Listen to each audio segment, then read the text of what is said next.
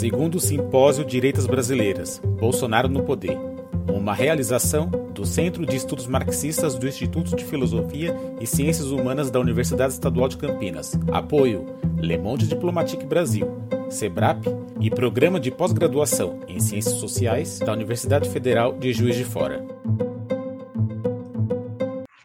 Olá a todos e todas que nos acompanham pelos canais do IFCH, o Instituto de Filosofia e Ciências Humanas da Unicamp e do Le Monde Diplomatique Brasil.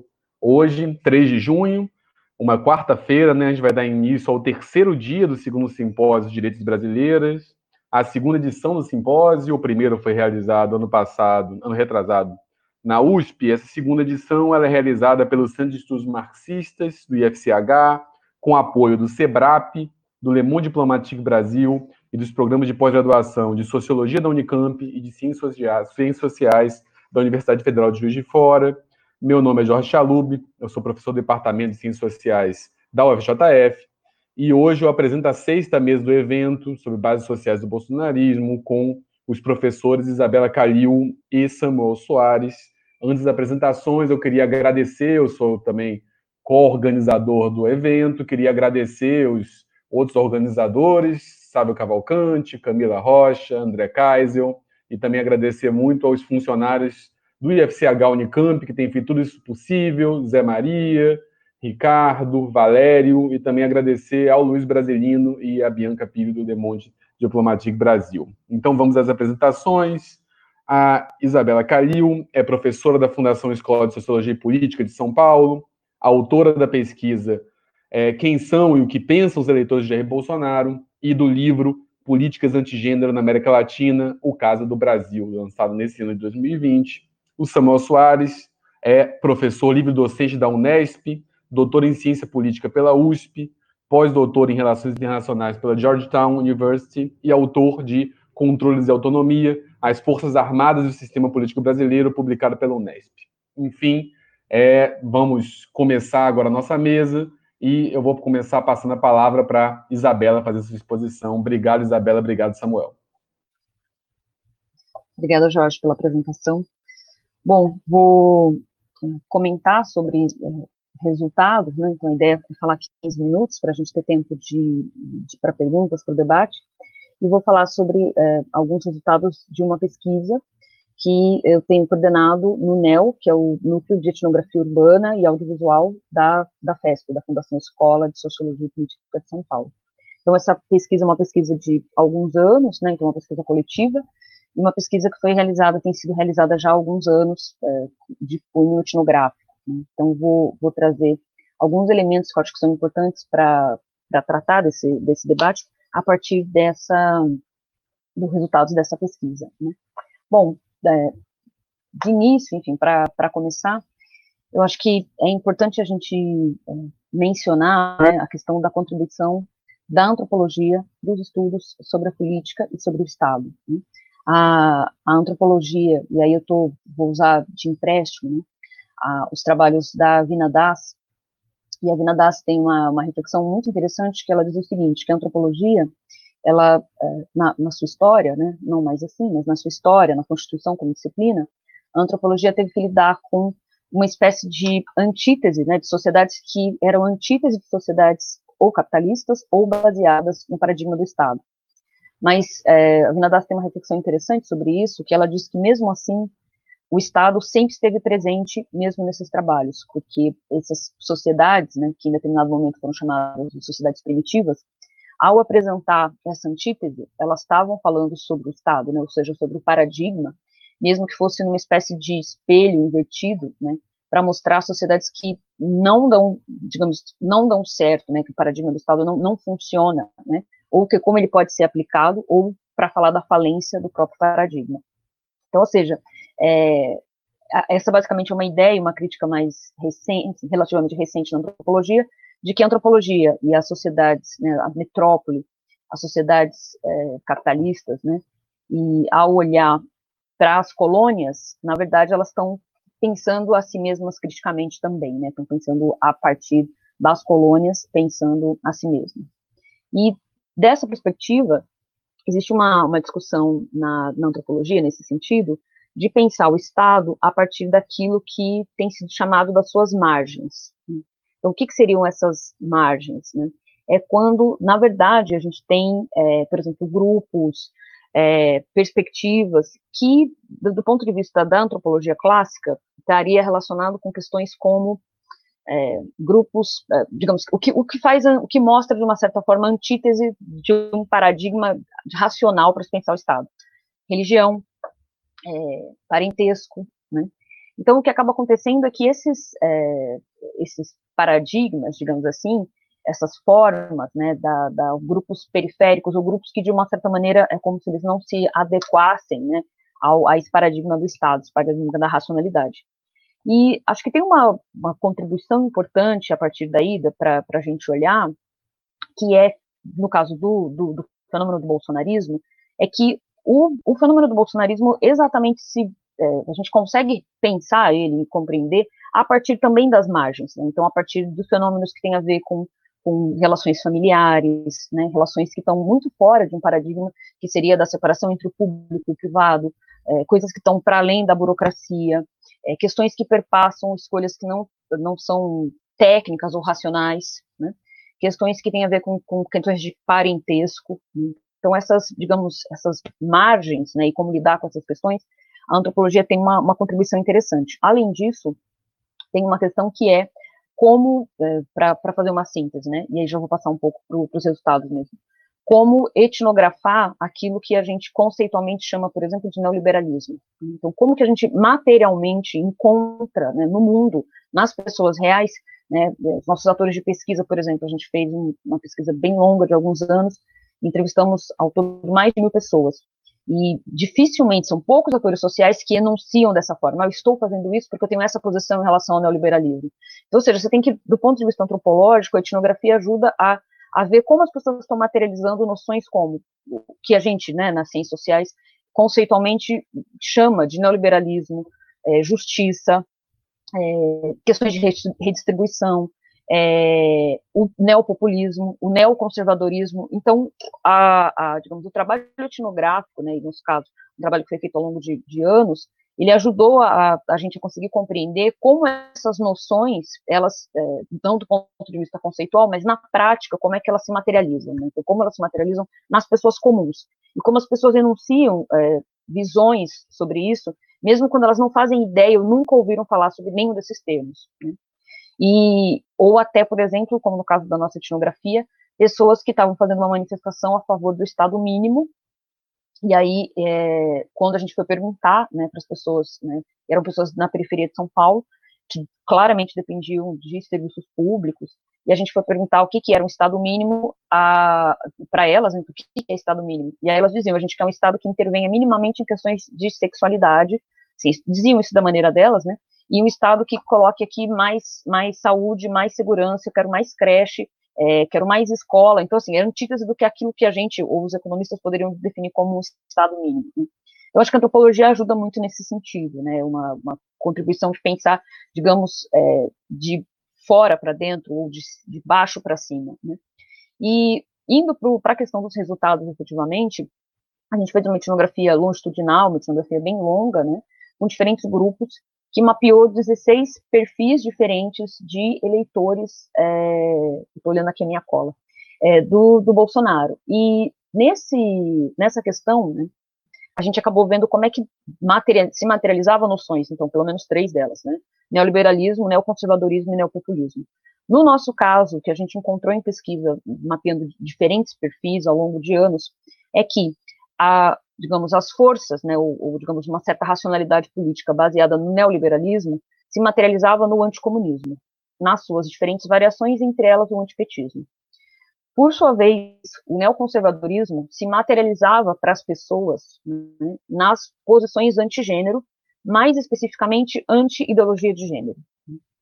E, por fim, aquilo que a gente poderia chamar de neopopulismo se materializava numa forma que a gente chamou que o Bolsonaro assumiu né, como, menos no final, da, na, na, sua campanha, efetivamente, porque a gente monitora esses grupos e a, a, a nossa base né, é acompanhar a feitura da candidatura do Bolsonaro, da, desde 2011, que é quando ele de fato se lança, é, e é quando de fato os grupos que a gente acompanhava na cidade passam a demonstrar apoio ao Bolsonaro, grupos muito pequenos, né, principalmente a partir de é, eventos que aconteceram no ano de 2011 e que estavam ligados ao kit anti-homofobia, por exemplo, né, depois que passou a chamar de kit gay, então ele aproveita isso em 2011 é, que tem a ver, enfim, com uma série de questões que se tiver tempo eu falo sobre direitos humanos, mas ele se lança, né, essa é a plataforma e os grupos passam a acompanhá-lo.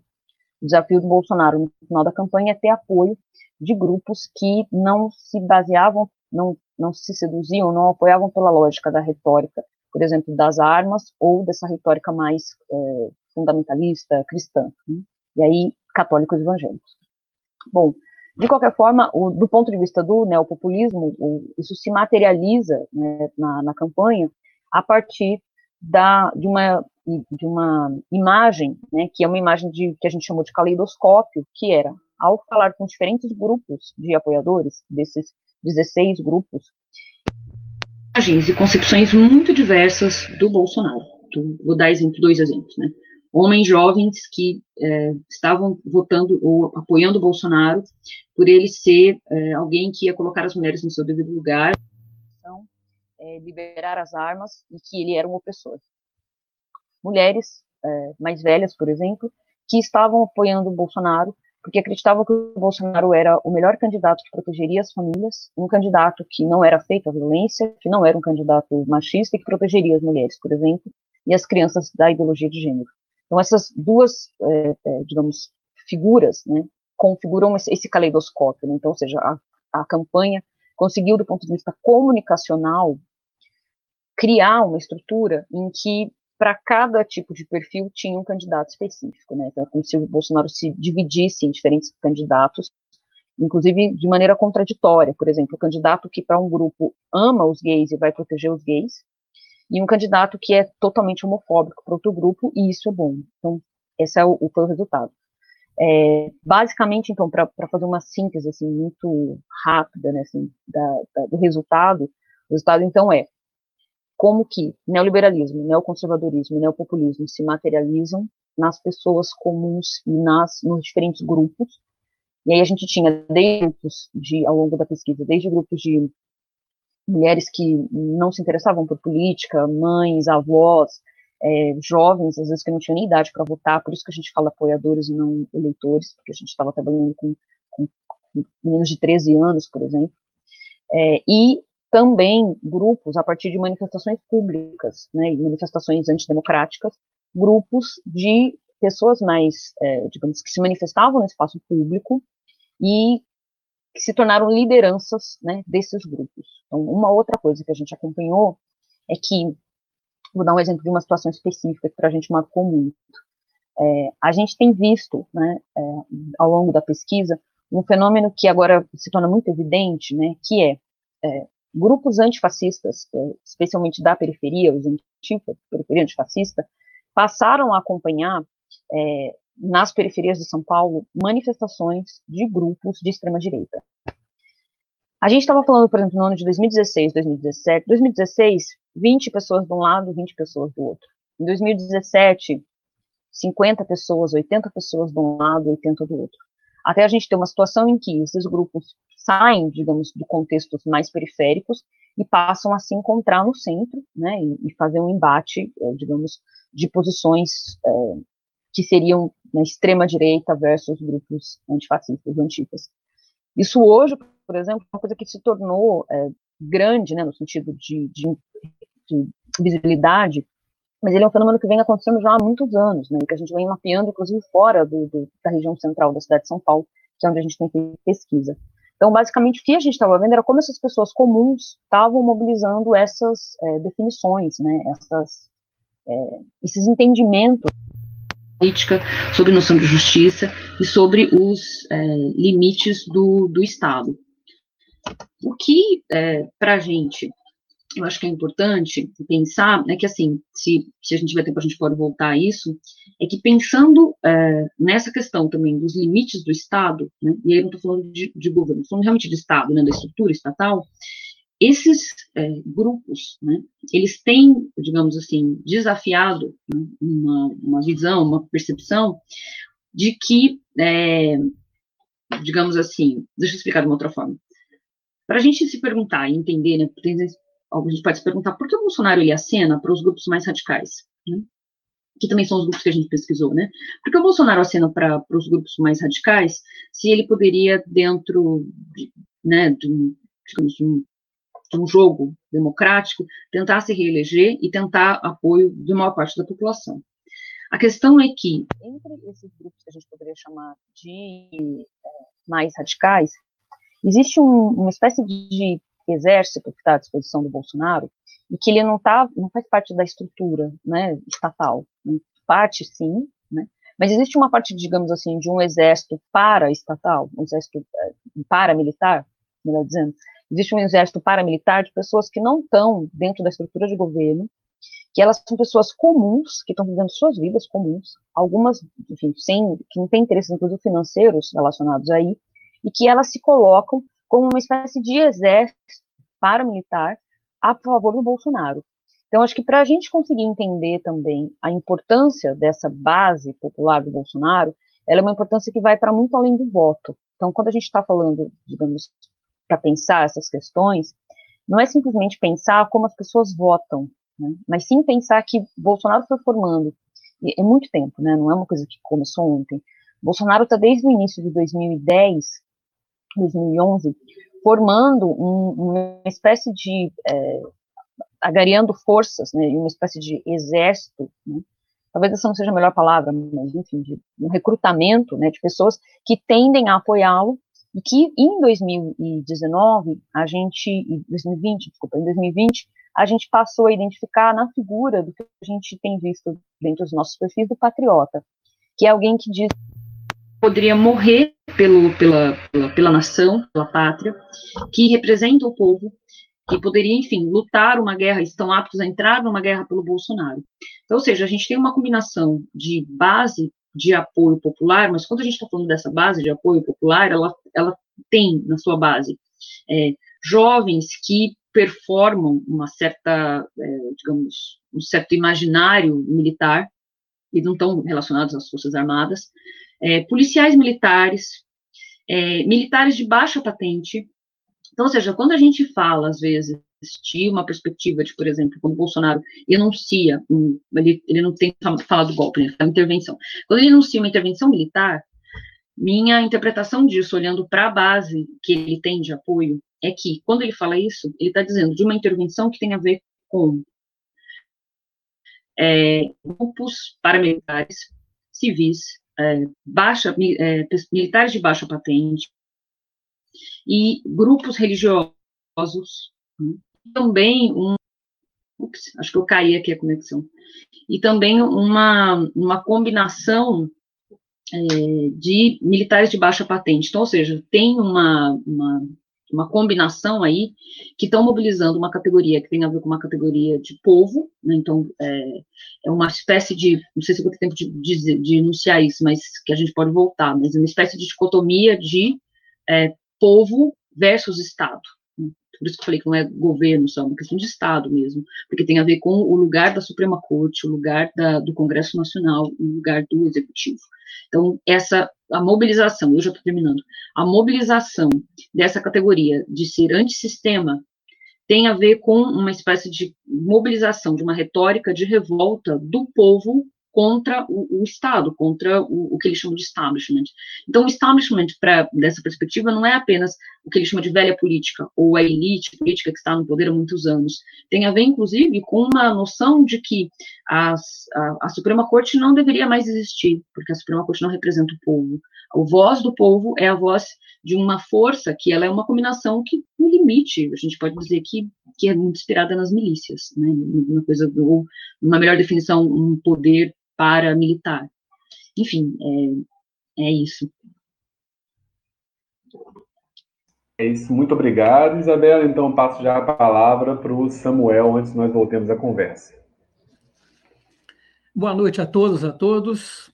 Eu cumprimento o Jorge, Isabela, os colegas aqui dessa mesa virtual, como também a comissão organizadora do simpósio. Fiquei muito satisfeito em saber que nós tínhamos um, um, um plano anterior de realizarmos de, de um outro formato, mas houve então essa continuidade, então eu parabenizo por essa iniciativa e agradeço aqueles que estão neste momento participando e garantindo as condições para o debate.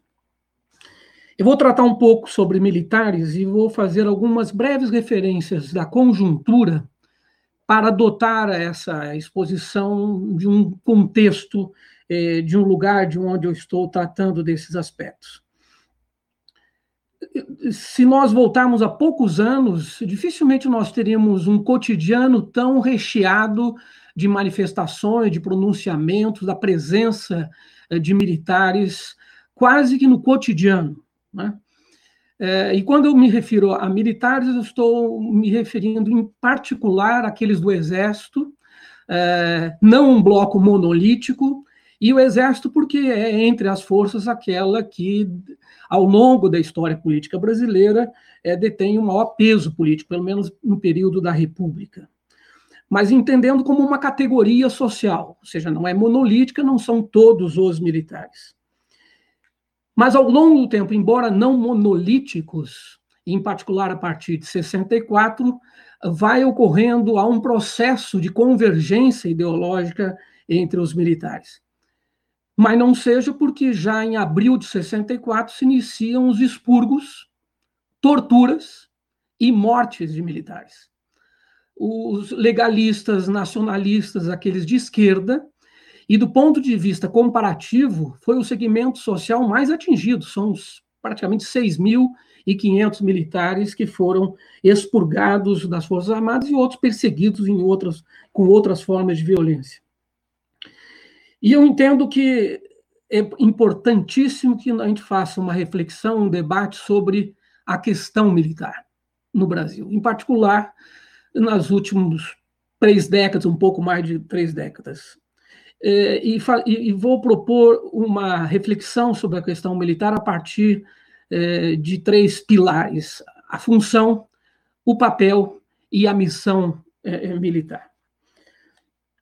Ainda faço algumas referências ao, à conjuntura. Tem sido bastante comum, foi mais comum até alguns meses, mas ainda permanece, em particular na grande mídia, a distinção do governo em alas.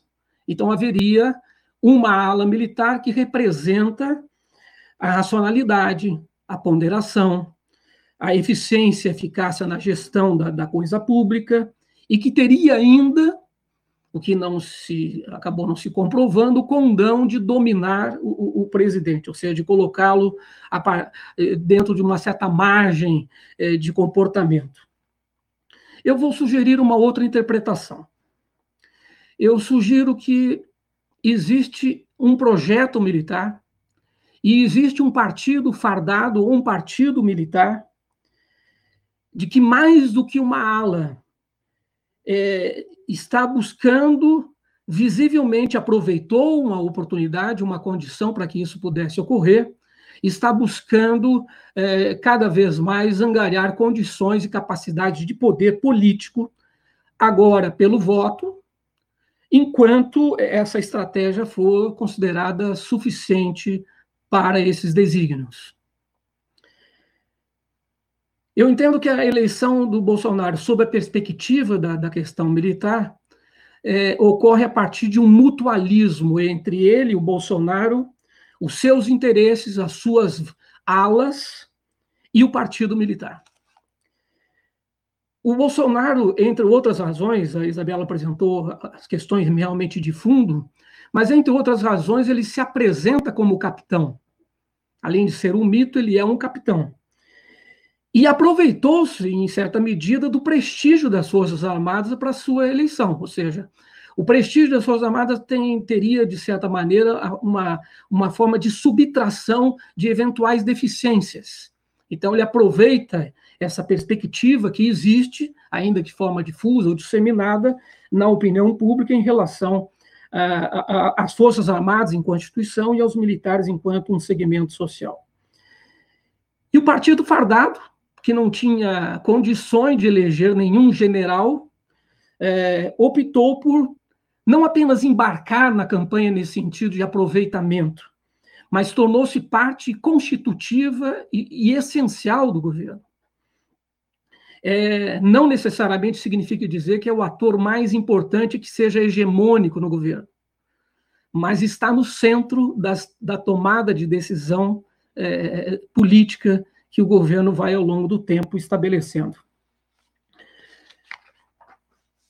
Essa perspectiva ternária, então, saindo dessa, de alguns comentários da conjuntura, o primeiro ponto remete à Constituição de 88 e à função que foi estabelecida no artigo 142. Por que eu entendo que é relevante nesse momento tratar? Porque o artigo 142 tem sido apresentado como uma saída legal para uma intervenção militar. Tem sido na famosa e, e, e reunião, já conhecida reunião, é, a teratológica reunião de 22 de abril deste ano, é, o presidente cita o artigo 142 mais de uma vez. A nota do, do chefe do Gabinete de Segurança Institucional trata novamente do 142 é, houve manifestação do clube militar, do clube naval, em apoio, entre outros aspectos, a essa possibilidade de emprego ou de respaldo do artigo 142 e também, para surpresa, para a perplexidade da sociedade brasileira, a própria Procuradoria, o Procurador-Geral da República acaba também afirmando que o 142 e alguns juristas permite essa saída legal porque na mentalidade militar existe um certo fetichismo por alguma legalidade. Se ela não existe, ela tem que ser imposta, ela precisa ser construída. E esse artigo 142 trata de três aspectos que eu gostaria de chamar mais atenção: a garantia da lei e da ordem, mas não a ordem no sentido de manifestações cotidianas, enfim, que exijam o recurso da força policial, por exemplo. Trata-se de uma ordem social e política que deve ser preservada. Um outro artigo, 144, que vai tratar da questão é, da ordem chamada pública. Né? Então, há um deslizamento jurídico entre esses dois artigos. E, e é uma ordem que o que nós temos percebido é uma ordem liberal excludente. Né? A história brasileira revela isso e é parte dessa discussão. Né? O, ademais, algo que não foi bem resolvido na Constituição, que as Forças Armadas são também fornecem a garantia aos poderes constitucionais. Houve tentativas à época de, de um outro tipo de registro, mas um conjunto de aspectos, entre outros, não necessariamente o mais importante, pressão militar, num momento de tutela eh, militar é, sobre o governo, sobre o executivo e também sobre a, Congresso Constituinte. Esse é um aspecto da questão militar. Ele é relevante por esses pontos, porque ele é trazido frequentemente para o debate. O segundo é o papel militar, ou seja, como ao longo desses, dessas pouco mais de três décadas foi se constituindo, e hoje fica mais claro que o que parecia ter sido perdido ao longo do tempo, e que remetia a uma outra circunstância, ao período autoritário, ao regime militar de 64 a 85, e acabou não ocorrendo no Brasil um movimento fundamental para qualquer democracia, ainda que minimamente formal. A extroversão da ameaça não aconteceu. O inimigo é interno. E as Forças Armadas que tinham essa mentalidade no período prévio de 64 e ao longo do regime foram robustecendo e consubstanciando essa perspectiva, acabam por revelar, ainda que com outros significados aqui ou ali, mas a mesma concepção de que há um inimigo eterno e essa questão vem crescendo e ela é sustentáculo dessa mentalidade militar.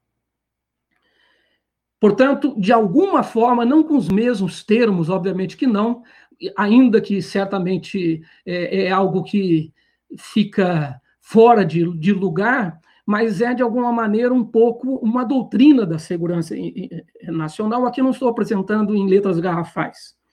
Repaginada, um tanto difusa, claramente anacrônica, mas que transparece ao, ao ser apontado aqueles que representam a transgressão àquela ordem indicada eh, previamente.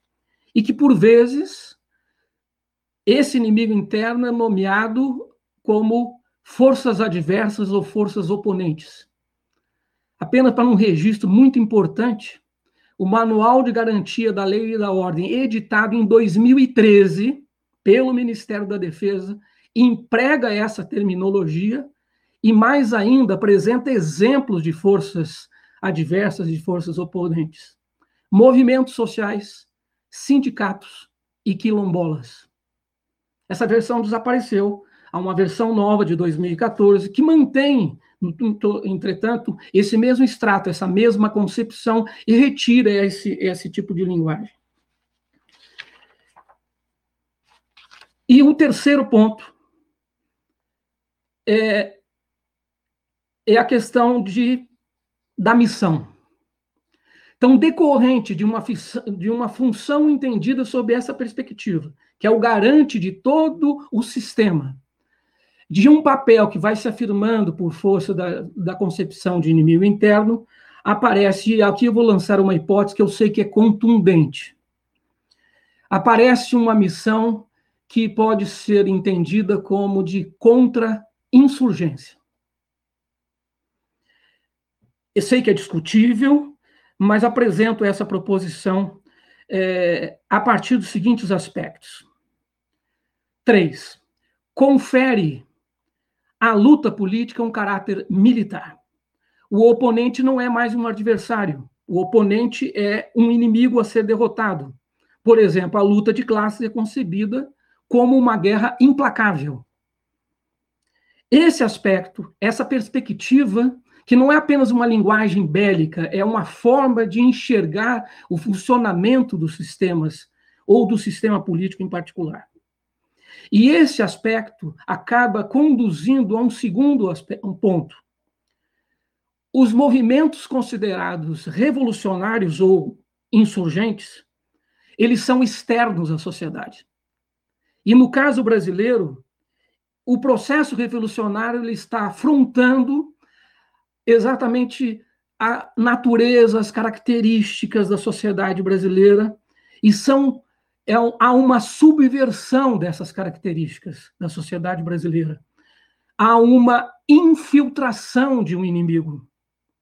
Então, na mentalidade, para este tipo de mentalidade, o globalismo, a esquerda, o marxismo cultural, a guerra cultural fazem parte desta infiltração alienígena, exógena, estranha às características da nacionalidade brasileira. São artificiais, são contrárias a esses valores. A sociedade brasileira é entendida como pacífica, como ordeira, como conservadora. Sendo um tumor, se não fosse outro momento, poderíamos usar a expressão vírus, que precisa ser extirpado. Eu apresento dois, dois exemplos para indicar, porque conversa um pouco uma mesa de ontem sobre o antigramichismo que é um livro do general Coutinho, que faz uma síntese, na visão dele, eh, dos cadernos do cárcere, alertando para o perigo é, é, comunista e para um processo revolucionário que estaria em curso. E este livro é do início dos anos 2000, ele não é de agora. Esse é um livro de praticamente 20 anos. Né? Para esse autor, quando faz um excerto para tratar da situação brasileira, entende que a Constituição de 88 é parlamentarista, até aí é uma possibilidade de interpretação, mas que ela é nitidamente socialista. E o que, que se apresenta como a esquerda, que vai do Partido Comunista Brasileiro até o PSDB? Então, é uma amplitude, é um leque bastante é, amplo de questões. E um comentário que pode parecer diminuto, mas me parece relevante, porque um texto de um cadete da Academia Militar de 2014, e já havia um texto acadêmico, vamos chamar assim, havia preocupação com a desenvoltura ideológica e revolucionária do Foro de São Paulo. Eu, eu, eu apresentei um general e um cadete para entender qual é a medida, qual é o impacto dessa perspectiva. E, por fim, para que isso se sustente, é necessário que se institucionalize esse aniquilamento do inimigo. E aqui reside uma indicação principal, que se propõe esse partido fadado. E, desculpe, Jorge, eu me perdi aqui no tempo. Faltam Ok. Essa institucionalização contra insurgente eh, vai contrapor uma, uma sociedade militar que é caracterizada pela ordem, pela miscigenação racial, que ela é anterior, inclusive, à constituição de governo do Estado, ela está lá em Guararapes, né? então é uma miscigenação são ações pautadas pela técnica e não por ideologia, e, obviamente, por dois valores militares que são centrais, que é a hierarquia e a disciplina. A sociedade civil, de, de maneira geral, é entendida como conspurcada, como insegura, sem claros esteios, ela não sabe exatamente para onde ela deve seguir. E aí que surge, então, essa ideia de, eu diria exagerando, agora mais ainda nas cores, uma refundação da nação sob uma outra perspectiva. Porque dos moldes como as coisas chegaram até o presente momento, seria difícil recuperar essa brasilidade eventualmente perdida, algo bastante é, difuso. É preciso, então, construir uma nova narrativa que valorize essa competência militar, esse caráter imaculado eh, militar, como a força que se auto-atribui a missão de salvadora da nação, salvadora da pátria. E daí aparecem, nós estamos vendo isso quase que correntemente, os ataques a outros poderes, porque são corruptos, porque são incapazes, são inoperantes, voltados a interesses mesquinhos e, não, e são ideológicos, ou seja, respondem a outro conjunto de questões, a outro conjunto de princípios estranhos a essa brasilidade. Aqui, retomando o debate de ontem, me parece bastante claro e para mim ficou mais evidente é, é, participando ontem e ouvindo o caráter preventivo do anti-gramscianismo. Ou seja, é preciso tomar algumas medidas preventivas para que essa caráter, essa corrente revolucionária não ganhe fôlego, que ela seja obstada e que se recupere, se reverta a partir eh, dessa institucionalização. E concluindo, a relação entre os militares e, e o que vem a chamar bolsonarismo, um ponto muito importante, a Isabela já apresentou, ou seja, a base das polícias militares e na base da hierarquia das Forças Armadas, que são indicativos que se apresentam e convergem nessa perspectiva. Agora, isso gera um conjunto de problemas, porque pode gerar, eventualmente, tensões entre uma cúpula e a base, e aí desfalece e se rompe esse esteio das Forças Armadas, que é a hierarquia, esses dois esteios, a hierarquia e a disciplina. É, mas prevalece essa visão auto-atribuída, essa visão de missão, é, e que é, eu diria, até sacralizada então, a missão é algo que realmente faz parte da missão da vida dessas pessoas. Elas precisam se incumbir desta grande e portentosa tarefa. Então, eu fico por aqui como os primeiros pontos a indicar. Eu agradeço pela atenção. Muito obrigado também, Samuel. Já chegaram várias perguntas aqui. É, eu vou fazer alguns comentários também, em parte inspirados nelas, depois eu vou fazer menções mais concretas às perguntas. É, como eu acho que vocês dois claramente conversam no tema, mas eu acho que tem particularidades no tema de qualquer um, eu vou fazer mais de cada um, desculpa, eu vou fazer perguntas é, mais específicas para as falas, mas algumas também que vou mencionar é, atravessando isso. Isso quer dizer, Isabela, muito interessante a pesquisa, assim, eu já tinha visto coisas suas, assim, mas nunca tinha visto falar, assim, apresentar a pesquisa, eu gostei bastante. É, e eu queria te perguntar duas coisas, né? Primeiro, uma pergunta é, que eu colocaria quase que conceitual, que você falasse mais sobre o conceito de neopopulismo. Porque o que eu fiquei pensando, e aí eu queria que você desenvolvesse isso, é em que medida o neopopulismo não mobiliza em boa medida, ao menos o neoconservadorismo. Quer dizer, populismo é um conceito que eu até trabalho, é, digamos, mapeando um pouco ele, tentando refletir sobre como ele se coloca, é um sentido que, de fato, é uma, um termo muito corrente na, na bibliografia, na literatura, mas um termo com muitos sentidos. Então, eu queria te ouvir um pouco mais como que você usa esse conceito de neopopulismo. E depois, o que eu achei muito interessante da sua fala também, da sua pesquisa tão rica, é que você falou que desde 2010 o Bolsonaro estava, é, digamos, preparando esse movimento, né?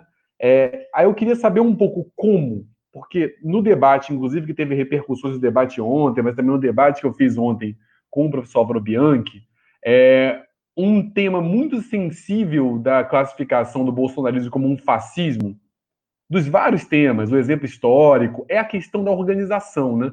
E a questão da organização, quando se debate fascismo, passa muito pela questão do partido, né? Quer dizer, justamente tem uma construção da imagem do bolsonarismo como vinculada a certo espontaneísmo popular, né? Isso é algo que o Bolsonaro às vezes parece que é espontâneo, quer dizer, mas claro que tem um cultivo da imagem ali, né? Aquela camisa é, falsificada do Palmeiras que ele usa, aquela chinela, essa quebra dos protocolos, né? Isso quer dizer, tem algo vinculado ali, tem algo da construção da imagem, mas claro, tem algo vinculado a uma certa espontaneidade que não passaria pela organização, né? Organizados são os outros, né? Organizado é o establishment, né? Quer dizer, organizados são os partidos, organizado é o Foro de São Paulo, organizado é o STF, o bolsonarismo é espontâneo. Então, eu queria que você falasse um pouco dessa organização, que eu achei muito interessante, eu queria te ouvir mais. E já emendando aqui a pergunta é, para o é, para o Samuel, que também gostei muito da sua, da sua apresentação, levantou muitos pontos de fato, dialoga tanto com a mesa mais cedo hoje, mas com a mesa de ontem, é, sobretudo do anticomunismo, que esse tema surgiu. É, primeiro, eu queria que você comentasse um conceito que você usa, que é o conceito de partido militar, né? quer dizer, por que utilizar o termo partido vinculado a isso? quer dizer, me lembra o uso que o André Singer faz de partido da justiça no, no, no, no Lulismo em Crise, né? é, que ele vai colocar e que é um debate se colocar. Em que, em que sentido partido? Eu queria te ouvir um pouco mais, eu acho que é um debate é, interessante vinculado a esse ponto, né? É, depois, eu queria que. É, eu achei muito interessante essa exposição, não sei, você talvez já tenha visto isso. É, eu estava, inclusive, presente no dia dessa fala. É, em 2016, a revista Insight Inteligência fez um evento com várias figuras na mesa, Giovanni Guilherme dos Santos, e uma das figuras na mesa era o General Vilas Boas, né? E o General Vilas Boas, nessa fala, que está disponível no YouTube, nesse evento, é muito. Assim, a fala dele é isso: que, que as Forças Armadas se organizam militarmente, esse tema da infiltração muito presente, né? Um certo conspiracionismo, citando presenças na Amazônia, e a infiltração se dá pelo feminismo, a infiltração se dá pelo, pelo pensamento racialista. Então, muito próximo do que você colocou, fiquei muito interessado. É, e aí eu queria te é, perguntar, além da questão do partido, dois pontos, né? Que eu achei muito interessante que é, para você também responder do ponto. Como todos esses temas, e aqui vem um pouco um vício de ofício, é, são temas com repercussão na história política brasileira pregressa, né? Eu estou confortável que você começou de meia, do, do expurgo de 64, então acho a ideia de missão era uma ideia muito cara a certo pensamento militar que remonta lá à República, né? Isso quer dizer, eu acho que o, o Nicolau Shevchenko tem um livro de literatura como missão, mas a missão era que atravessava esse pensamento, né? E essa ideia da missão, por vezes, ela é muito perigosa, porque a missão, ela, em regra, é acima das instituições, tal como ela se coloca, né? Então, esse é o primeiro ponto que eu acho, eu queria que você comentasse. Segundo ponto aqui também vinculando um livro que foi muito comentado ontem no debate com a Daniela e o André, do Rodrigo Pato Samota, ele coloca como tema da infiltração e as metáforas médicas são comuns ao anticomunismo, né? Quer dizer, como se já está presente lá atrás. E por fim, para não me estender muito, que eu já falei demais, é, eu queria, já que você levantou esse ponto, é, desde quando essa, essa interpretação do artigo 142, que também foi algo da mesa anterior hoje, está presente nesse imaginário militar? Eu queria que você falasse um pouco mais sobre isso. É, digo porque eu fico pensando, tem uma tese interessante defendida lá no IESP-UER, já estava inclusive na banca, a tese do Pedro Benetti, em que ele vai é, recuperar alguns momentos de um discurso sobre é, violência e criminalidade. E um dos, um, um, dos momentos de análise dele é sobre a, comissão de, a Subcomissão de Segurança Pública da Constituição 88, ele vai pesquisar os anais da Câmara. E ele mostra, uma das conclusões que ele tira, é que, claro, tinha uma pressão militar, algo já vastamente documentado, mas também teve um certo desinteresse das lideranças da esquerda no debate. Ele pega, por exemplo, a atuação do José Genuíno, que é representante do PT, e que ele parecia que aquilo não era tão estratégico. Eu queria que você falasse um pouco nisso, né? Se teve, como isso se colocou, enfim, como primeira rodada para isso e depois, pessoal, eu, eu me inspirei em algumas perguntas da plateia, fiquem tranquilos, depois vou mencionar nominalmente todas as perguntas que vocês estão chegando. E aí eu proponho uma inversão da ordem. De repente começamos com o Samuel e passa depois para a Isabela e depois a gente inverte de novo a ordem. Ok, obrigado, Jorge. Eu, essa questão das metáforas, elas são muito usuais, em particular naquilo que alguns autores entendem como chamam de as instituições totais. Né? Certamente Isabela domina bem esse debate. Ou seja, existe um conjunto de, de expressões e de narrativas que vão compondo uma certa identidade. Né? É, uma colega nossa, Ana Penido, recentemente produziu um artigo muito interessante que ela revela é, essas metáforas bélicas castrenses para é, designar o que está acontecendo no, no, nosso quadro atual de pandemia. Né? Por exemplo, as pessoas não se atentam, mas hospital de campanha é um termo militar, é um termo da guerra. Né? E as pessoas usam livremente, para que se vão incorporando esse tipo de narrativa. Mas a ideia principal de infiltração, eu entendo que ela é esteio dessa perspectiva, porque isso leva a uma desconfiança perene, ou seja, se há infiltração, inclusive, dentro. Né? Tanto que é uma expressão um tanto jocosa, é, e foi usado, inclusive, pelo Bolsonaro em relação a um general que certamente não se adequa a essa perspectiva, que é a expressão melancia, né? que é verde por fora e vermelho por dentro, ou seja, são os infiltrados nas próprias Forças Armadas. E essa preocupação é chave e ela vai no, na linha, no alinhamento daquelas medidas tomadas lá em 64. É, o Vilas Boas é, é uma figura, uma peça central em tudo que vem acontecendo nos últimos anos, né? nós sabemos disso. Então, eu entendo que essa exposição dele merece ser, e eu já ouvi, merece ser escutada e refletida, porque ela acaba sendo, de alguma maneira, um pouco a síntese dessas concepções, né? organizada assim.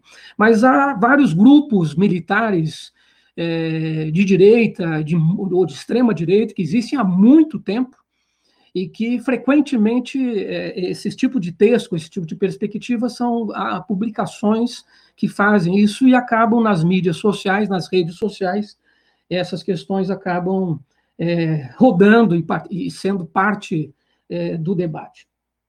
Mas eu queria me dedicar mais a dois aspectos. O primeiro, é, é, por isso que eu entendo que é central essa ideia de missão autoatribuída, que é antiga, de fato. Né?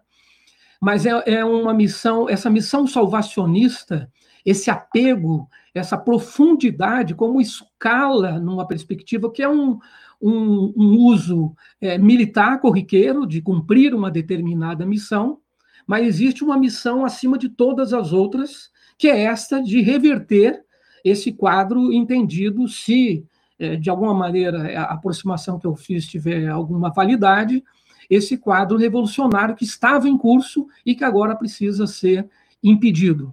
E essa visão sacralizada dessa missão. E o artigo 142, é, salvo a Constituição de 1824, que tratava como as Forças Armadas como força obediente, a partir da República, em todas as constituições republicanas, salvo a de é, 34, 30, muda um pouco, 37, mas elas mantêm essa, basicamente o que está hoje previsto no artigo 142. É importante ressaltar que houve pressão militar explícita. O então comandante do Exército, general Leônidas Pires Gonçalves, foi até o Congresso Constituinte e disse: as Forças Armadas não aceitam a modificação desse artigo 142. Mas isso não explica tudo, porque o chamado, então, que permanece centrão, não parece que tinha uma visão distinta dessa. O genuíno, e eu chamaria aqui a proposta do genuíno como um modelo argentino, ou seja, de externalizar a ameaça, externalizar o inimigo, é, segundo o próprio Genuíno, era, era uma forma de marcar uma posição no debate. Mas ele mesmo entende que não havia condições de que fosse à frente a proposta que ele apresentava. Né?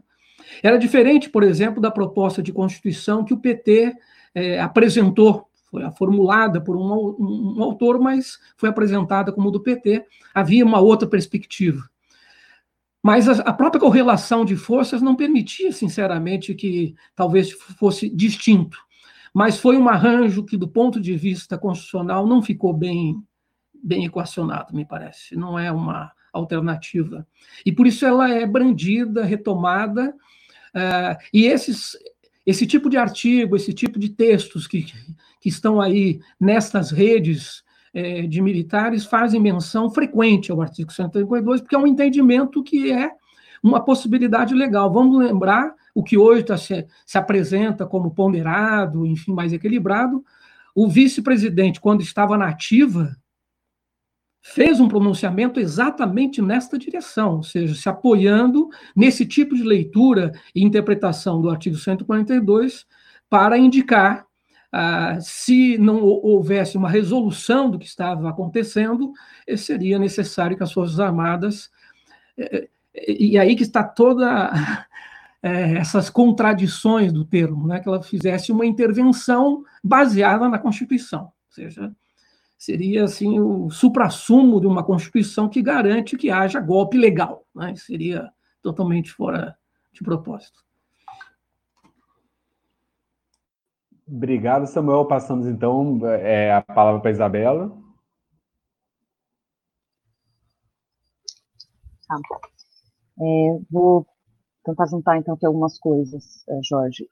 Acho que a questão, né, de acho que os três, os três conceitos, né, tanto o conceito de, de neopopulismo quanto neoconservadorismo, quanto é, neoliberalismo, eles acabam é, comportando muitas é, definições. Né? E para a gente, o que a gente tentou fazer era ver como essas, essas uh, definições elas eram operacionalizadas no campo, né, no campo de pesquisa, no campo etnográfico. No nosso caso, isso tem a ver com a questão do, da pergunta que você fez também sobre 2011, né, como sendo um marco. Eu acho que a, a gente teve uma, uma, uma, análise que era de pensar o Bolsonaro, pelo menos que veio do campo, para além de uma figura política. Então, o que acontece? É, em 2011, ele não tinha uma, quando a gente é, conversava com jovens e tentava resgatar coisas é, que tinham acontecido, por exemplo, em 2011, que efetivamente a gente começou a pesquisa em 2013, né?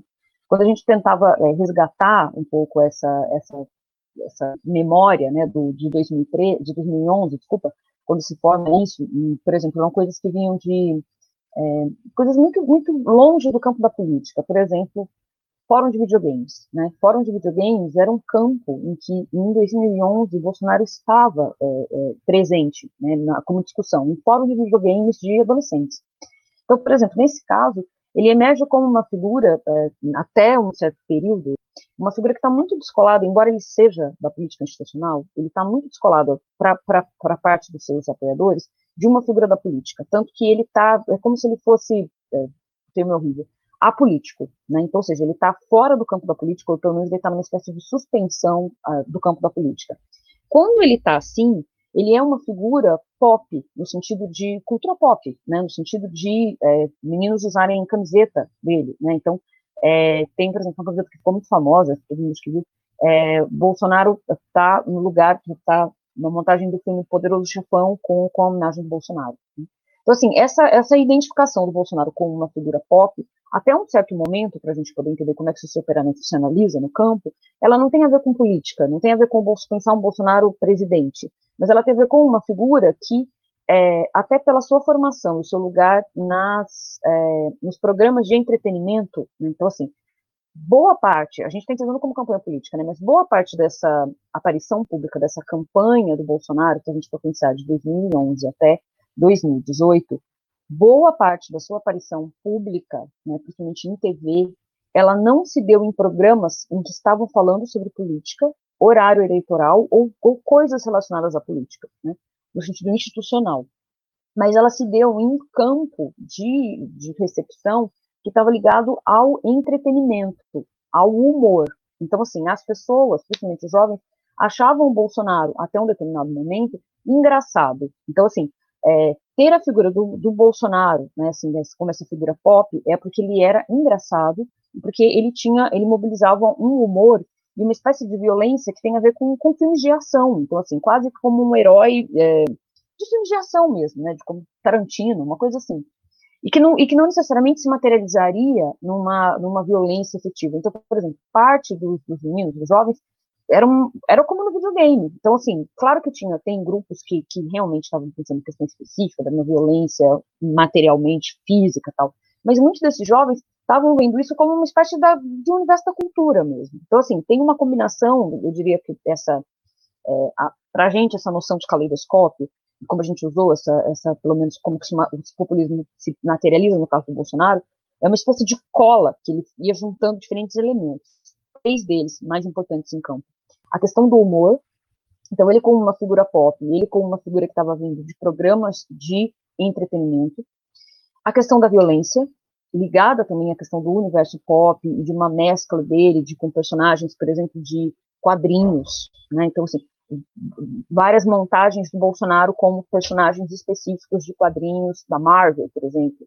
E a terceira, uma figura religiosa. Então há uma combinação, digamos, uma espécie de cola em que na sua persona, né, na sua, como ele como um personagem público, uma pessoa pública, se colaram pelo menos três forças para construir a sua personalidade, digamos assim, de atração. Depois foram outras que foram se colando, mas as principais.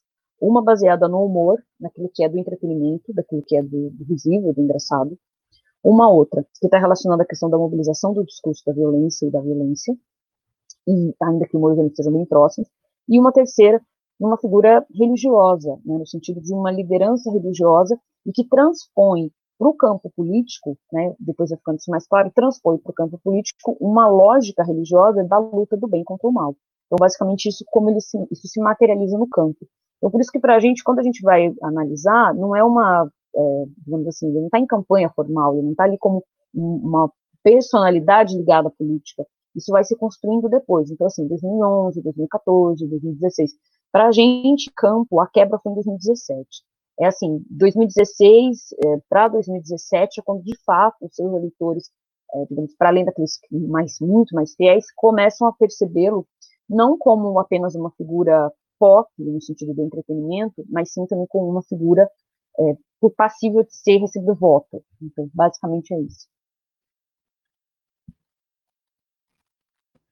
Obrigado também, Isabela. Agora vou tentar fazer aqui. Chegaram muitas perguntas, eu olhando aqui, várias delas excelentes.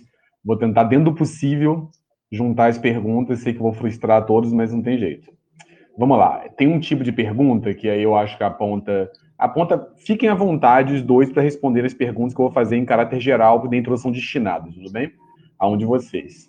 Tem uma pergunta reiterada, que eu diria que é uma pergunta sobre bases sociais do bolsonarismo, que eu acho que aponta para mesas. Quer dizer, por exemplo, o Glaudionor Barbosa pergunta se houve deslocamento das bases das eleições de 2018 para 2020. É, o Renan Araújo pergunta sobre a dimensão da classe social na sua análise, é, Isabela. É, o, o, o Glaudionor Barbosa pergunta se existe uma semelhança entre as bases sociais do bolsonarismo e as do fascismo. É, outras perguntas perguntam, é, apontam sobre a questão do projeto, é um pouco próximo do que eu perguntei, mas perguntam um pouco sobre o grau de coordenação desse projeto. Sim, você falou que ele começa a acompanhar. Teve uma coordenação, tinham militantes para atuar nisso, tinham, qual era a estrutura que passava por aí, né? É, outro, outra pergunta da Lori Regatieri, essa é mais destinada a Isabela, é, perguntas sobre é, o recrutamento desses indivíduos e a influência do WhatsApp e das redes sociais nesse tipo de recrutamento. É, também outra, outra pergunta, é, que aí eu acho aponta para os dois, quer dizer, para que relação entre essa extrema-direita nacional é, e uma ética neoliberal vinculada às religiões neopentecostais. É, aqui ela veio sem, sem título, mas uma pessoa perguntou isso. É, aí, mais diretamente para o Samuel, a, é, a Priscila de Baia, ela pergunta, pede para você comentar o resultado recente da pesquisa Datafolha, em que 52% da população não apoiariam as Forças Armadas no governo. Isso seria um desgaste das Forças Armadas. Também é, o, o Murilo Clet pergunta mais diretamente para o Samuel se é, para você comentar o, o, artigo do Mourão de hoje no Estadão, para colocar da urgência, assim como tem um comentário do Fernando Geiger aqui, que a Camila me passou aqui, é, apontando se não teria uma certa baixa qualidade das altas patentes militares, é, colocando. É, tem uma pergunta do Henrique Araújo, aí mais para Isabela, para saber questões como você trabalhou, se você trabalhou com etnografia virtual, é, se você trabalhou com interseções online e offline, uma questão um pouco de método etnográfico colocado, e aí já estamos caminhando para o final, fiquem tranquilos, que já tem pergunta bastante, só para vocês darem conta que eu responder a partir daí. O Rafael Iores, grande Rafael Iores, perguntando é, se a sensação de que as Forças Armadas teriam que intervir na política, se seria algo mais ideológico ou se passaria mais por frustrações de recursos é, dado que, como ele está colocando aqui, o PT, em parte, apoiou as demandas, né? Eu talvez faria até uma, uma ponderação, talvez até em contraposição ao governo Fernando Henrique, né? Que foi mais avaro no trato com os recursos das Forças Armadas. E aí, só encerrando aqui as perguntas filtradas pela Camila Rocha, tem que agradecer a Camila que faz toda essa filtragem aqui para tornar possível dentro desses mundos perguntas. É, duas, perguntas vinculadas, o Andrei Campos pergunta, e eu acho que é para os dois, se uma linguagem bélica não estaria muito presente no neopentecostalismo. Quer dizer, a ideia de soldados de Cristo. Eu acho que é mais uma pergunta que vincula o neopentecostalismo com a anterior em relação à ética colocada. E, por fim, é, eu, é, o, é, pergunta da Ana Paula Costa, só para não ficar muito longo, eles que passaram, é sobre o impacto das jornadas de junho eu acho que para esses movimentos, quer dizer, eu acho que pode estender para os dois, quer dizer, como as jornadas de junho impactaram tanto essa base bolsonarista, quanto também impactou uma, um certo imaginário do exército, né? Só complementando, talvez, o, o artigo do general Mourão hoje menciona as jornadas de junho como sintoma do caos, né? Quer dizer, colocados, né? E, e parte desses grupos, aí também, só o último pitaco, para passar é, eu acho que vincula o que a Isabela diz, quando você vê um discurso como o do MBL mesmo, que eu já acompanhei há um tempo, eles reivindicam muito mais 2015, 2016 do que 2013, provavelmente dito. Né? Quer dizer, 2013 é uma zona muito mais minada para esses atores da direita, com todas as mudanças que o MBL teve recentemente. Enfim, volta a palavra para vocês, tá, pessoal? Então, acho que agora a gente pode voltar à ordem inicial. Começamos pela Isabela, depois passamos para o Samuel. Quanto tempo a gente tem, Jorge, para Olha, aqui. Olha, vocês podem responder 10 minutos cada um tranquilamente. Agora, se vocês gastarem esses 10 minutos, eu pediria que vocês já fossem caminhando depois, pode passar até um pouquinho para as considerações finais. Se vocês forem mais breves, dá para ter mais uma rodada. Então, depende de vocês. Tá bom. Bom, tem bastante coisa. Estava é, vendo também as, as, perguntas muito, muito ricas, assim, muito instigantes. É, então, agradeço todas as perguntas. É, são bem provocativas, né? Vou começar pela, pela, pela mais ou menos pela ordem, né? Pela questão das bases, né? É, então, eu diria que, assim, para responder a pergunta sobre 2000, vou marcar aqui o tempo que eu estou falando para não estender. É, do tempo, eu diria o seguinte, da, da, de 2018 para 2020, é, basicamente tem uma, uma grande mudança, que eu vou fazer sinteticamente a partir de, de uma noção, né? É, e a gente também na pesquisa trabalhou do ponto de antropológico com que a gente de noção de pessoa, né, inspirado no Marcel Mose, então que, que constituição de sujeito é, é, é essa mobilizada né, no, no, no, discurso do Bolsonaro, nas ações. É, a, em 2018 tem uma, digamos assim, uma configuração de, de pessoa, né, de, de, de indivíduo, que está relacionada com a ideia do cidadão de bem. Então, assim, cidadão de bem é, vai digamos assim, a gente pode pensar que seria, encarnaria, encarnaria esse que na pergunta está sendo colocado como lava-jatista. Né? Então, a ideia de que existe alguém que está lutando contra a corrupção, né? mas essa pessoa, ela, como cidadão de bem, ela não quer, ela, ela sabe, né, ou pelo menos ela, ela aceita, né, que o monopólio é, legítimo da violência está na mão do Estado, e ela não vai fazer justiça com as próprias mãos. Ela quer instituições que sejam sem corrupção, instituições que sejam fortalecidas, pode ser que as instituições até mudem, enfim, tem diferentes variações, né, da noção de cidadão de bem, mas a noção de cidadão de bem, basicamente, ela está cobrando que o Estado tenha uma outra é, configuração, né, basicamente tirando a corrupção, estou fazendo uma, né, assim, é uma tipologia, né, e ela, essa pessoa, ela não quer, ela ter que se envolver com questões, por exemplo, relacionadas à, à segurança pública, à questão da violência. Então, esse esse grupo, né, que tem uma, uma, uma forte apelo, né, na, na a gente é, também já aproveitando falando da base, né, a gente nos 16 perfis, a gente mapeou pessoas de diferentes classes sociais. Né? Então, até porque para sair da, da, de uma perspectiva, né, então uma perspectiva de classe, raça e gênero para a gente foram fundantes, para sair de uma perspectiva estereotipada de que existe então um tipo, né, então só a classe média, ou uma classe média, uma classe alta, então a gente analisou diferentes segmentos. É, e aí, nesse caso, a base de 2018 estava muito ligada com uma noção de pessoa, uma constituição de indivíduo, que a gente poderia resumir como cidadão de bem. Em 2020, como essa, essa base ela vai se, se desfazendo, né, então pessoas que apoiavam Bolsonaro não apoiam mais explicitamente, lava-jatistas deixam de apoiar explicitamente. Isso é anterior ao Moro. Né? Assim, o, o, o, Moro saiu, né, mas assim, esse, esse, esse descolamento da base lava-jatista, ele vem acontecendo antes. A gente foi acompanhando protestos, por exemplo, é, lava-jatistas, que eles diziam claramente, a gente é a favor de uma ideia, que é o a, combate à corrupção, e a gente não é a favor ao Bolsonaro. O Bolsonaro encarna isso. Se o Bolsonaro deixar de encarnar, e ele está deixando, a gente não vai mais apoiar o Bolsonaro. A gente apoia uma ideia e não uma pessoa. E, e, então, e, inclusive de ponto de vista visual, assim, de rivalidade, você via que tinha muito mais bonecos do Moro do que do Bolsonaro. Tinha muito mais camiseta do Moro do que do Bolsonaro. Então, tem, tem umas questões aí. É, inclusive pelo, pelo fato do Bolsonaro estar sendo visto como alguém que não está combatendo a corrupção, como deveria, como prometeu. Tanto isso tem a ver com a questão da relação dele com o Supremo e do, da chamada que eles reivindicavam, né, reivindicam como a lava-toga. Então, assim, era, tem a lava-jato, a gente quer a lava-toga, né, é, tanto no sentido de é, ver que o Bolsonaro, né, de perceber que o Bolsonaro está blindando do ponto de vista da corrupção a própria família, os próprios filhos, quanto no sentido também tem a ver com a questão da, do veto, estavam pedindo o veto da lei do abuso de autoridade. Assim, tem uma série de combinações que vão, ao longo do tempo, vão descolando lavajatistas. A figura de 2020, que é a figura que, digamos, é, como pessoas chamam de Bolsonaro raiz, enfim, coisas assim, a figura para a gente, do ponto de vista da constituição de pessoa, de configuração de indivíduo, ela está mais relacionada agora com a noção de patriota, como eu falei. Então, o patriota, qual que é a diferença? O patriota, ele não quer, ele não acha, ele acha que, que, a, que, a, o, que o monopólio da violência é muito sério para ficar na mão do Estado, que ele cuida. Então, ele acha que ele pode pegar uma arma e ele vai resolver o problema da segurança pública. Então, não é assim, eu quero um Estado que não tenha corrupção.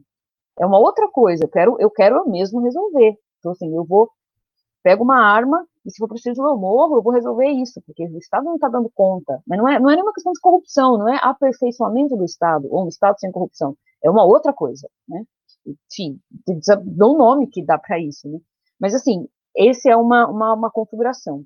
Então, essa, essa mudança desse patriota é a principal mudança que eu vejo na base de 2018 para 2020. Então, assim, é, aquelas, aquela base, por exemplo, das é, mulheres que, que, que, tinham horror à questão da violência, etc. e tal, isso foi se perdendo. Né?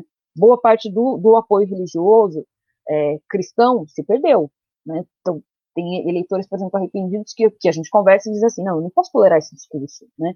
Como assim não importa quantas pessoas morrem? É um destino inexorável de todo mundo morrer, então não tem o que fazer. Então, essa base se perdeu. Então, a figura do, digamos, a principal mudança, eu diria que, assim, do ponto de vista de paradigma, de noção de pessoa, é uma mudança de cidadão de bem para patriota, que é alguém que pode morrer pelo, pelo, por uma causa, inclusive. Né? Então, essa seria a principal. Sendo que a coisa mais grave, digamos, eu de mudança é a questão da, de pensar o monopólio da violência. Isso é uma, uma questão importante. A outra, é, então, sobre classe social, isso aparece para a gente, né, é, como eu falei. No caso da classe social, para comentar rapidamente, eu acho que é uma questão é, que é importante para a gente entender é, da classe social, que tem a ver com a questão do, de uma lógica, claro, é uma lógica é, ultra individualista, mas que é a noção de empreendedor. Então, assim, o, ficou claro ao longo do tempo que o discurso, né, da, da, genericamente, né, das esquerdas relacionado a visão de mundo, léxico, palavras, para quem estava lidando com a noção do empreendedorismo, para quem se via como empreendedor, empreendedora pode ser tanto alguém. É, é interessante porque o megas empresários da Fiesp se é, veem a si mesmo como empreendedores, pessoas que dirigem Uber veem a si mesmo como empreendedores, pessoas que uh, manicures no bairro veem a si mesmo como empreendedoras. Então, assim, a noção de empreendedorismo, ela, assim, de uma maneira é, terrível, ela foi, ela se alargou de uma maneira a caber todo mundo. Então, quando o, o Bolsonaro dizia assim, é, por exemplo, que ele ia fazer alguma coisa pelos empresários, ou quando disse para fazer alguma coisa pelos empresários, a manicure acha que é com ela, o motorista de Uber acha que é com ele, e os empresários da Fiesp acham que é com eles, e que são de verdade, né, no final. Então, há uma, uma injustamente uma categoria que, para quem, quando, por exemplo, você vê é, o Lula dizer coisas do tipo, a gente conversava às vezes depois de, de algumas falas, coisas do tipo, meu governo, pobre, não tinha comida na mesa, agora pobre tem, a gente ia conversar com as pessoas, elas diziam assim, pobre? Eu não sou pobre. Né? Então, tipo, não é comigo que ele está falando. Não, isso não, não, não cola para mim, não, não, diz muito, não é comigo. Então, eu sou, eu sou empresária, eu, eu sou empreendedora, eu sou empreendedor.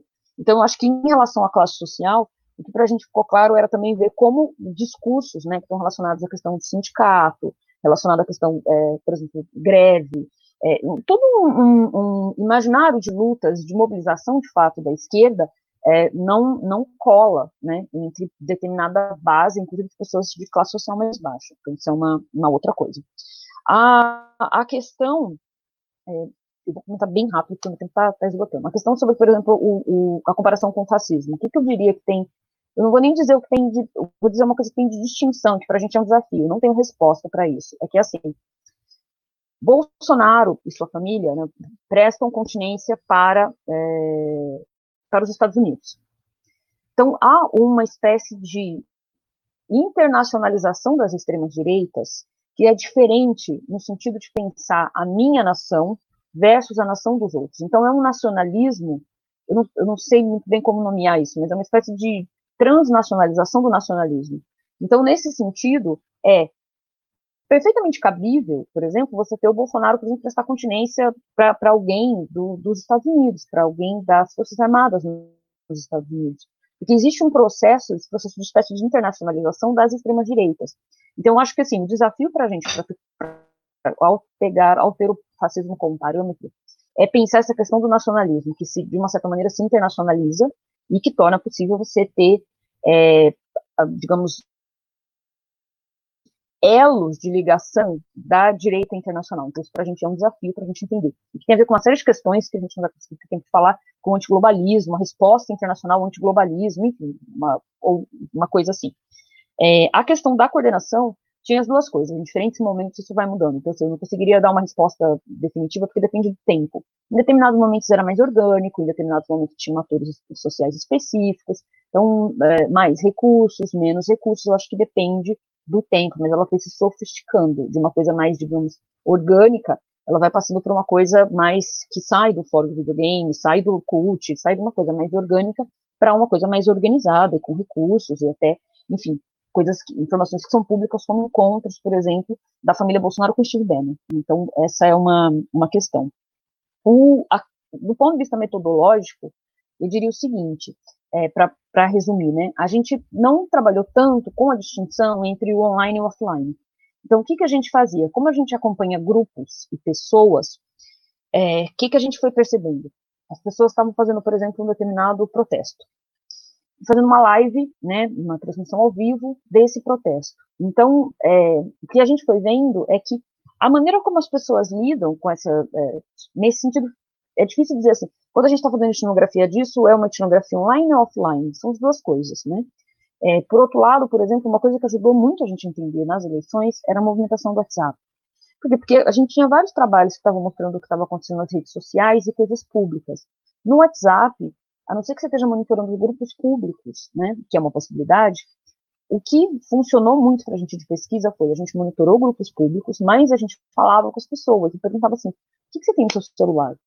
O que, você está vendo? É, você acredita nessa aqui? Você acha que isso, que isso aqui existe? A pessoa dizer, ah, eu acho, por exemplo, fake news. Ah, eu acho que, eu sei que não existe, mas é engraçado. Eu sei que não existe, mas eu quando eu uso isso, eu ganho uma discussão com meu primo, porque meu primo fez faculdade e eu não, e aí eu mostro para ele que eu, que eu sei. Então, assim, a gente ia perguntando para as pessoas como elas estavam lidando com essa questão. Então, mais era a gente pensar como os atores sociais eles conseguem transitar dentro do online e do offline. Mas, a gente usou muito o WhatsApp, né? a gente usou pouco, relativamente pouco o, WhatsApp, o Facebook, a não ser para transmissões, relativamente pouco o Twitter. É, a gente usou muito o WhatsApp. O WhatsApp foi, de fato, o lugar que a gente se posicionou mais do ponto de vista de pesquisa. E mais recentemente, agora, é, mas são por questões metodológicas que têm a ver, enfim, com é, uma mudança na própria campanha, tá? Mais recentemente, é, é, essas campanhas que aconteciam no, no WhatsApp, né, e, enfim, com denúncias que podem ter sido disparos ilegais, com, com uma formas mais orgânicas, etc. e tal, elas ganham uma outra configuração, inclusive com automação de é, perfis automatizados, robôs, bots e bots. Na última pesquisa que a gente fez, que o relatório saiu em abril, foi uma pesquisa que identificou que, em um dia específico, uma hashtag específica, que foi a Bolsonaro Day, a, quando o Bolsonaro chama para a manifestação, chama, chama, chama de novo, a do dia 15 de março, né, no início, né, a OMS declarou pandemia dia 11, a manifestação foi dia 15, é, e que depois deram origem às várias manifestações, inclusive essas do Caixão. No dia 15, a hashtag Bolsonaro Day, a hashtag Bolsonaro Day foi criada em 2011, a gente mapeou a primeira vez que essa hashtag é usada, é 2011. E a hashtag especificamente essa hashtag nessa data, 55% dos, dos, das postagens são postagens não humanas. Então, assim, a gente tem trabalhado com a questão online né, de diferentes maneiras. Na, no período eleitoral, a gente estava monitorando determinados fenômenos, agora a gente está monitorando outros, porque também o campo mudou. Né, então, a, a, questão, digamos, é outra, agora em disputa, não mais necessariamente só o WhatsApp, o, o, Zap em disputa, mas agora, por exemplo, o Twitter. Então, essa é uma, uma questão. Então, a gente tem trabalhado, sim, bastante com isso que a gente também tem chamado de etnografia online, né? É, e etnografia genérica para tratar do online e do offline. É, vou, duas coisas, então, para terminar. Sobre a questão do neopentecostalismo. A gente na pesquisa tem batido muito numa tecla que é assim, a gente tem falado em neopentecostalismo, a gente tem falado em evangélicos, mas são grupos cristãos.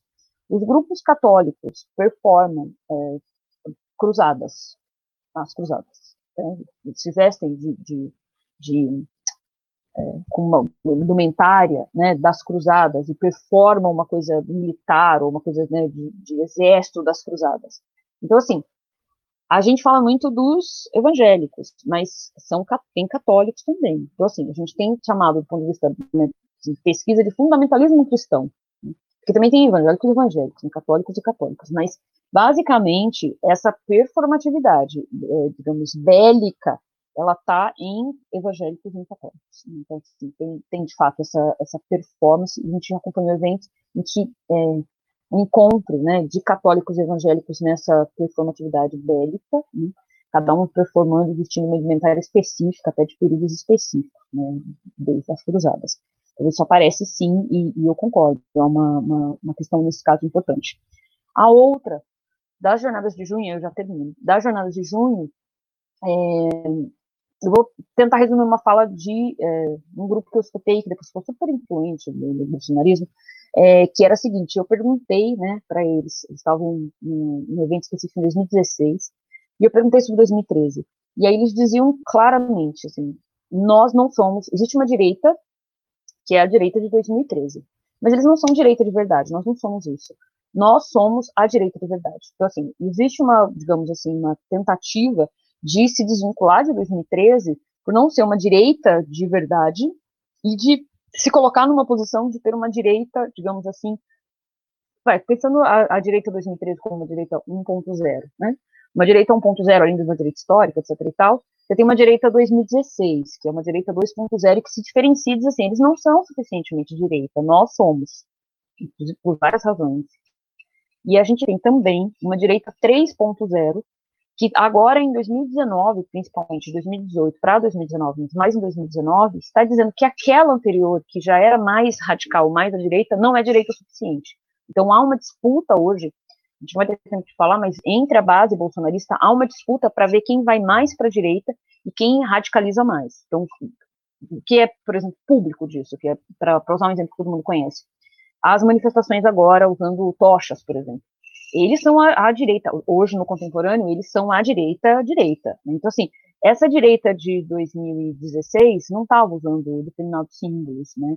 Então, assim, essa tá. Então, assim, o que está acontecendo, e que isso é preocupante, dentro da base, né, é que, a despeito dos caminhos né, que o governo Bolsonaro vai tomar na base de apoio né, entre as pessoas, né, sociedade civil, o que acontece é que a gente tem ido cada vez mais para a direita, né, e cada vez isso tem sido aceitável. Né, então, se a gente vai comparar hoje o que esses grupos estão dizendo de direita, comparar com 2013, você fala, nossa, o que eles estavam falando em 2013 era fichinha. Nossa, em 2016 já era absurdo, mas agora é fichinha. Então, assim, é, essas questões, né, estão relacionadas a isso, e exemplo, por exemplo, agora de ser de direita necessariamente é pedir o fechamento da Suprema Corte, para dar como exemplo. Enfim, tentei fazer um, um resumão, Roger. Não, claro, muito obrigado, Isabela, excelentes respostas, e agora eu passo para o é, Samuel para é, também responder as perguntas no tempo tranquilo, quer dizer, toma esses 10 minutos tranquilamente, é, e também, como já tinha avisado, depois emendar já suas considerações finais, assim, também com a Isabela. Ok, eu, eu vou comentar algumas das questões, eu possivelmente não tenha anotado todas, vou iniciar pela do Rafael, é, que trata o que, que leva, o que concede algum tipo de sentido a essa busca do partido, é, e eu não, acabei não falando muito do partido quando o Jorge fez essa questão, mas como esse partido militar, o partido fardado, é, que eu empresto num primeiro momento, Jorge, agora recuperando, é, do Oliveiros Ferreira, né? No sentido de que é, há um grupo coeso, com um certo tipo, algum conjunto de princípios e que, e que se organizam de uma forma é, mais orgânica. Né? Então, é um, é um, obviamente, um emprego, um uso de um termo muito laxo, muito amplo, é, não, não, evidente, não significa no sentido lato do termo de partido político. A questão do, do Rafael envolve o que, que, explica essa situação, já que em outros momentos, inclusive no governo Lula, é, houve atendimento, inclusive, de recursos. E eu diria é, por duas grandes razões. A primeira delas deve-se ao que a gente poderia talvez chamar de curta onda rosa, ou seja, com a criação da Unasul, do Conselho de Defesa Sul-Americano, e parecia existir algo novo, ou seja, aquela extroversão que eu fiz referência de início, parecia estar em curso uma perspectiva que agora, do ponto de vista regional, de uma maneira cooperativa, eh, se pudesse organizar a América do Sul em torno de algumas questões chave de defesa, ou seja, de emprego de Forças Armadas exclusivamente para o âmbito externo. E, e, e de fato, isso aconteceu. É, entre o primeiro e o segundo ano do governo Lula, houve um acréscimo de 30% no orçamento de defesa, o orçamento para as Forças Armadas, que não é um orçamento qualquer, usualmente é o quarto orçamento da República. É um orçamento significativo, importante tem sido assim e naquele momento foi acrescido. Né? Havia vários projetos em curso, inclusive, ao mesmo tempo que há esse, talvez esse direcionamento de extroversão, há um revigoramento de emprego das Forças Armadas no âmbito interno, porque é no governo Lula que começa a aumentar o emprego das chamadas missões de garantia da lei e da ordem. Né? Então, há esses aspectos. Ainda um outro ponto que eu faço uma menção breve, porque existe uma outra agenda que é externa a nós, que é exógena, que é uma agenda dos Estados Unidos, no sentido de como os militares devem ser ocupados. É, então, isso vai, tem raiz, deita raiz de longo prazo, mas em particular naquele, nos últimos 30 anos, no sentido que deveriam dar conta é, dos chamados crimes transnacionais e que há questões, efetivamente, de segurança internacional, no sentido mais preciso e específico, os próprios Estados Unidos cumpriria adequadamente esse papel. Então, de alguma maneira, há um movimento é, de não que ele tenha acontecido efetivamente, mas há um movimento é, de policialização das Forças Armadas, né, de emprego das Forças Armadas como, como polícia. É, Eu entendo que há alguns aspectos que acabaram cindindo e criando uh, fissuras mais significativas na relação uh, dos militares com os governos do PT, por exemplo. Uh, uma delas, não é somente essa, foi exatamente a Comissão Nacional da Verdade. Então, ao trazer à baila essa questão, ao, ao voltar o aspecto se a, a lei da anistia teria validade ou não teria validade, e ela foi reforçada e garantida pelo, pelo Supremo Tribunal, é, mas observem que, inclusive, um dos generais importantes do, do, do, a partir de 2016 manifestou-se em público defendendo uma questão familiar que o pai teria sido atingido a sua honra por ter sido considerado eventualmente um torturador, por exemplo. Né? Então, ali há, começa a existir um acirramento muito mais acentuado, se percebe isso por esses grupos de direita e extrema-direita militares, é, que não aceitariam e que consideravam como revanchismo, consideravam que deveriam reverter essa narrativa que, para eles, na visão desses grupos, era uma narrativa vencedora, mas era uma narrativa dos derrotados. Então, isso, de alguma maneira, vai conformando essa perspectiva, é, até que chegue esse momento que eu sugeri que seja um mutualismo e que é possível é, efetivamente dar fim a esse processo considerado um processo que vai na contramão daquilo que uh, militares entendem como características essenciais, como eu já havia feito referência. Eu sei que não se explica completamente a questão, são alguns comentários. Eu li brevemente o artigo do general Mourão, é o segundo em algumas semanas, publicado no, no Estado, no Estadão. E compartilho já o comentário do Jorge, é basicamente uma deslegitimação de qualquer tentativa de oposição.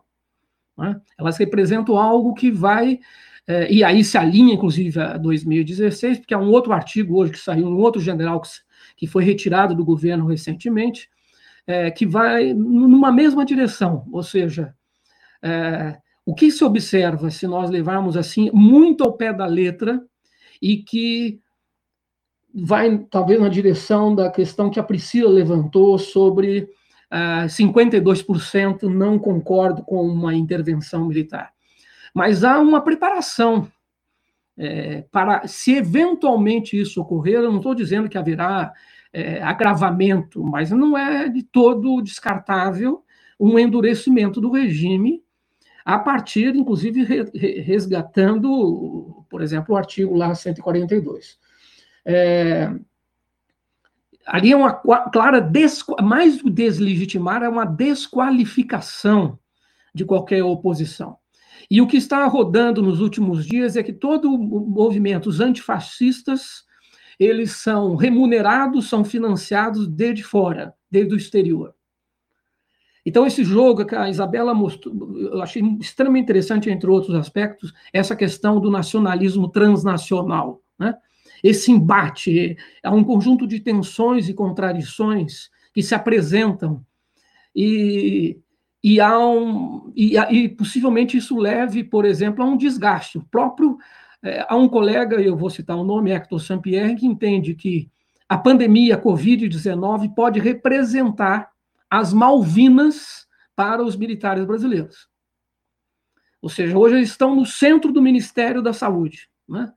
Se não houver um resultado minimamente razoável, segundo os prognósticos, não os mais pessimistas, em duas semanas vão dobrar o número de casos é, de Covid, isso pode ser colocado na conta. Observe que existe um cuidado entre o que são forças armadas e o que são militares. O tempo todo, eles buscam apresentar uma distinção entre aqueles que estão no governo, mesmo ainda que sejam da ativa, como é o caso do general Ramos, que, segundo ele, está cumprindo uma missão, foi chamado para cumprir uma missão. E as instituições militares então, a separação analítica talvez seja razoavelmente viável. Cada vez pode ficar mais difícil distinguir efetivamente, do ponto de vista concreto, é, é, é essas duas categorias. Né?